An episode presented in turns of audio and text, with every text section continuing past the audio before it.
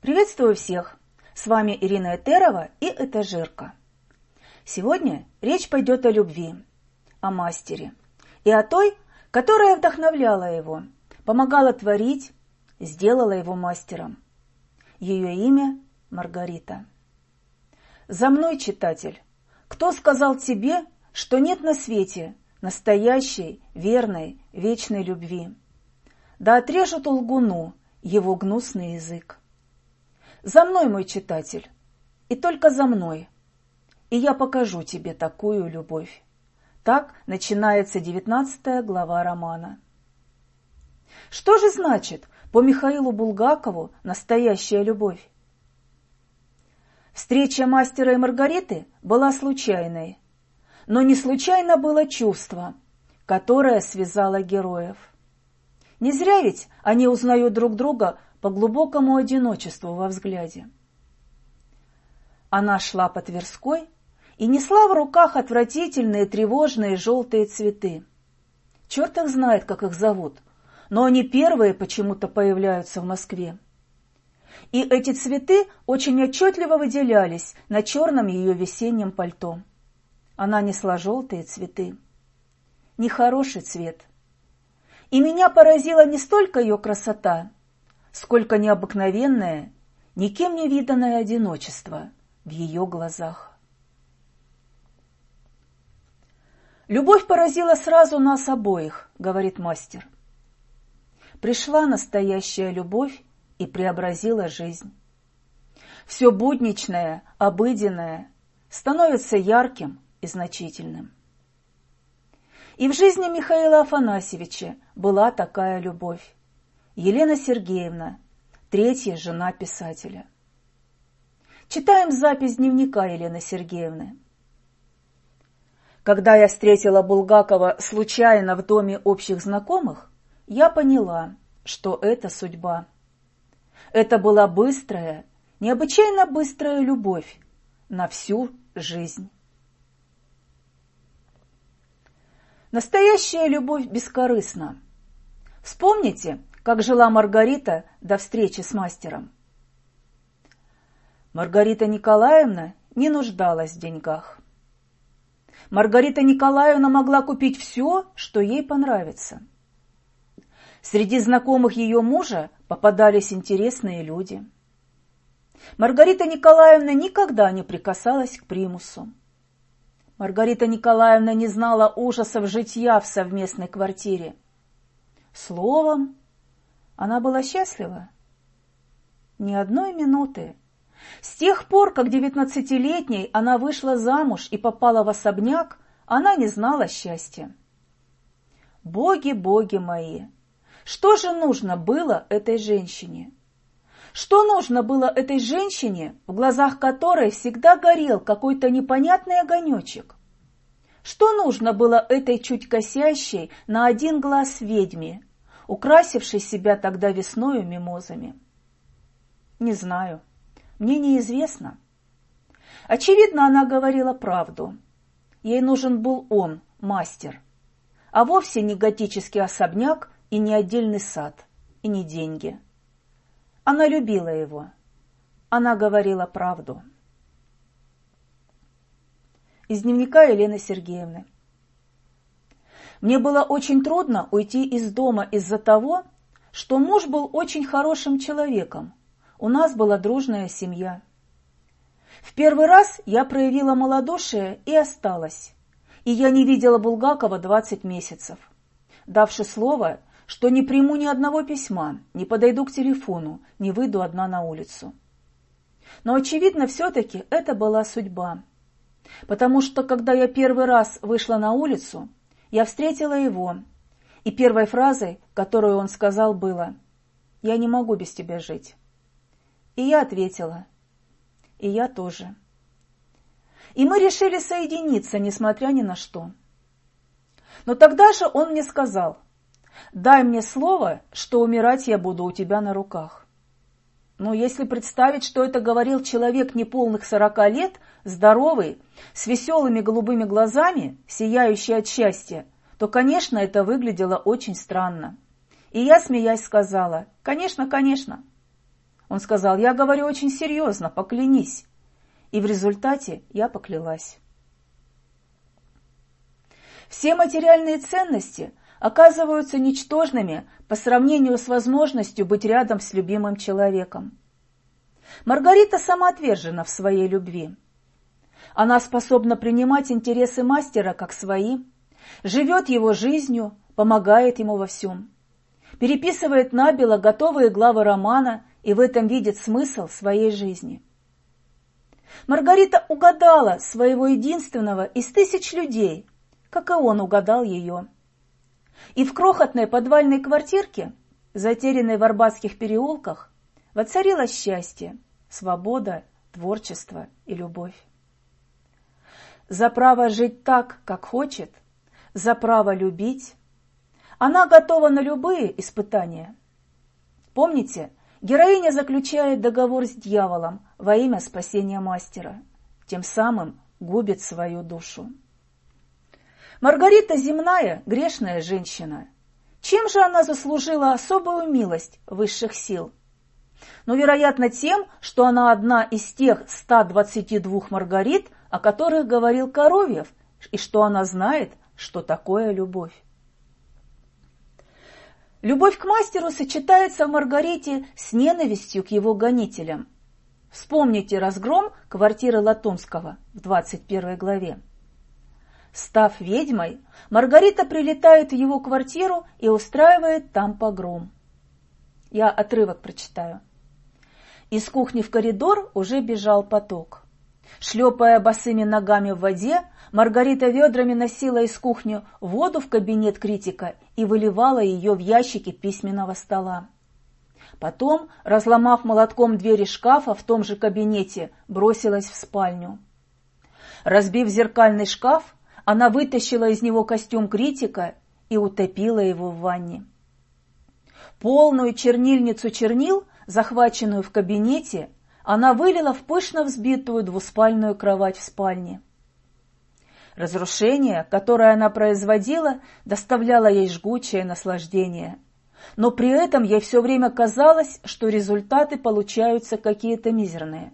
Поэтому она стала делать, что попало – она била вазоны с фикусами в той комнате, где был рояль. Не докончив этого, возвращалась в спальню и кухонным ножом резала простыни, била застекленные фотографии. Усталости она не чувствовала, и только пот тек по ней ручьями. Впечатляющее зрелище, согласитесь? Но даже ненависть не в состоянии подавить в ней милосердие. И мы читаем дальше. И неожиданно дикий разгром прекратился. Скользнув к третьему этажу, Маргарита заглянула в крайнее окно, завешенное легонькой темной шторкой. В комнате горела слабенькая лампочка под колпачком. В маленькой кровати с сеточными боками сидел мальчик лет четырех и испуганно прислушивался. Взрослых никого не было в комнате. Очевидно, все выбежали из квартиры. «Стекла бьют», — проговорил мальчик и позвал. «Мама!» Никто не отозвался, и тогда он сказал, «Мама, я боюсь». Маргарита откинула шторку и влетела в окно. «Я боюсь», — повторил мальчик и задрожал. «Не бойся, не бойся, маленький», — сказала Маргарита, стараясь смягчить свой осипший на ветру преступный голос. «Это мальчишки стекла били». «Из рогатки?» — спросил мальчик, переставая дрожать. «Из рогатки, из рогатки», — подтвердила Маргарита. «А ты спи». «Это ситник», — сказал мальчик. «У него есть рогатка». «Ну, конечно, он». Мальчик поглядел лукаво куда-то в сторону и спросил. «А ты где, тетя?» «А меня нету», — сказала Маргарита. «Я тебе снюсь». «Я так и думал», — сказал мальчик. «Ты ложись», — приказала Маргарита. «Подложи руку под щеку, а я тебе буду сниться». «Ну, снись, снись», — согласился мальчик и тотчас улегся и руку положил под щеку. «Я тебе сказку расскажу», — заговорила Маргарита и положила разгоряченную руку на стриженную голову. Была на свете одна тетя, и у нее не было детей, и счастья вообще тоже не было. И вот она сперва много плакала, а потом стала злая. Маргарита умолкла, сняла руку. Мальчик спал. Маргарита тихонько положила молоток на подоконник и вылетела из окна. Знаете, я всегда думаю, читая этот эпизод о том, как сложилась бы жизнь Маргариты, если бы у нее были дети.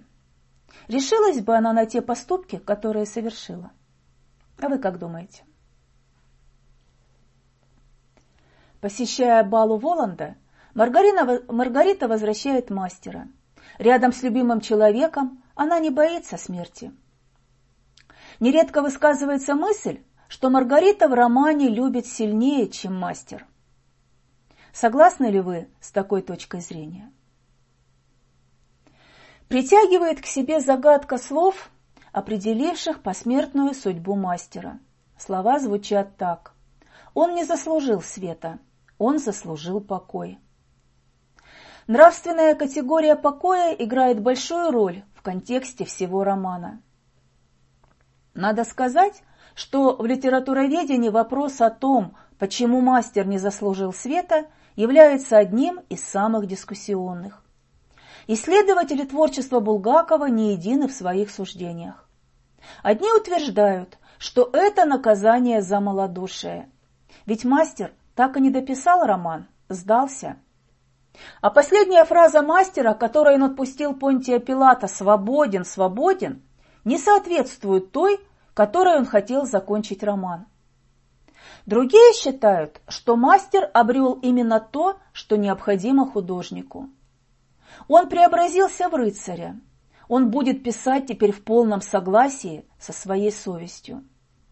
Да, мастер обрел желанный уют, верную спутницу. Он погружается в музыку, он постигает мудрость жизни. Но, впрочем, в эпилоге романа мастер и его возлюбленная спускаются к Ивану из света и вновь уходят к луне. Выбирая посмертную судьбу мастера, Булгаков выбирал судьбу и себе. О бессмертии, как о долговечной сохранности души, убегающей тления, думал Михаил Афанасьевич, сочиняя свою главную книгу. И как знать, уважаемые слушатели, не является ли покой с его простыми человеческими радостями первым шагом людей к обретению света, к вечному царству, о котором мечтал романтический мастер Михаила Булгакова?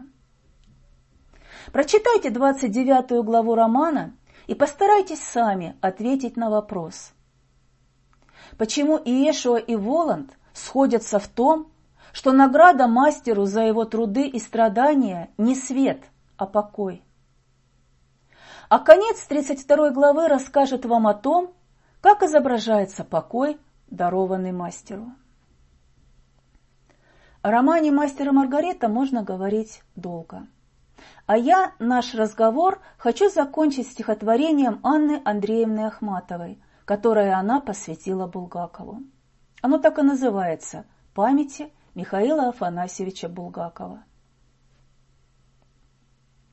Вот это я тебе взамен могильных роз, взамен кадильного курения. Ты так сурово жил и до конца донес великолепное презрение. Ты пил вино, ты как никто шутил, и в душных стенах задыхался, и гостью страшную ты сам к себе впустил, и с ней наедине остался. И нет тебя, и все вокруг молчит о скорбной и высокой жизни — лишь голос мой, как флейта, прозвучит, и на твоей безмолвной тризне. О, кто поверить смел, что полоумной мне, мне, плакальщице дней погибших, мне, тлеющей на медленном огне, всех потерявший, все забывший, придется поминать того, кто полный сил и светлых замыслов и воли, как будто бы вчера со мною говорил, скрывая дрожь предсмертной боли. Анна Андреевна называет его жизнь суровой, скорбной и высокой. Несомненно, я уже отмечала это. На романе лежит печать личной судьбы писателя. Рукописи не горят. С этой верой в нетленную силу искусства уходил Михаил Афанасьевич из жизни. Сегодня можно с уверенностью сказать, что время над романом не властно. «Прощайте!» Одним криком ответили Воланду Маргарита и мастер. Тогда черный Воланд, не разбирая никакой дороги, кинулся в провал, и вслед за ним, шумя, обрушилась его свита. Ни скал, ни площадки, ни лунной дороги, ни Иршалаима не стало вокруг. Пропали и черные кони. Мастер и Маргарита увидели обещанный рассвет. Он начинался тут же, непосредственно после полуночной луны. Мастер шел со своей подругой в блеске первых утренних лучей через каменистый мшистый мостик. Он пересек его. Ручей остался позади верных любовников, и они шли по песчаной дороге. «Слушай, беззвучие», — говорила Маргарита мастеру, и песок шуршал под ее босыми ногами.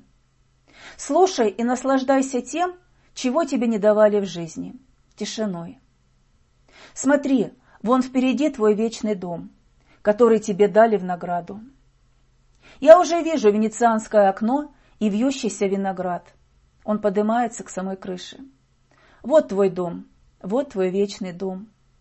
Я знаю, что вечером к тебе придут те, кого ты любишь, кем ты интересуешься и кто тебя не встревожит.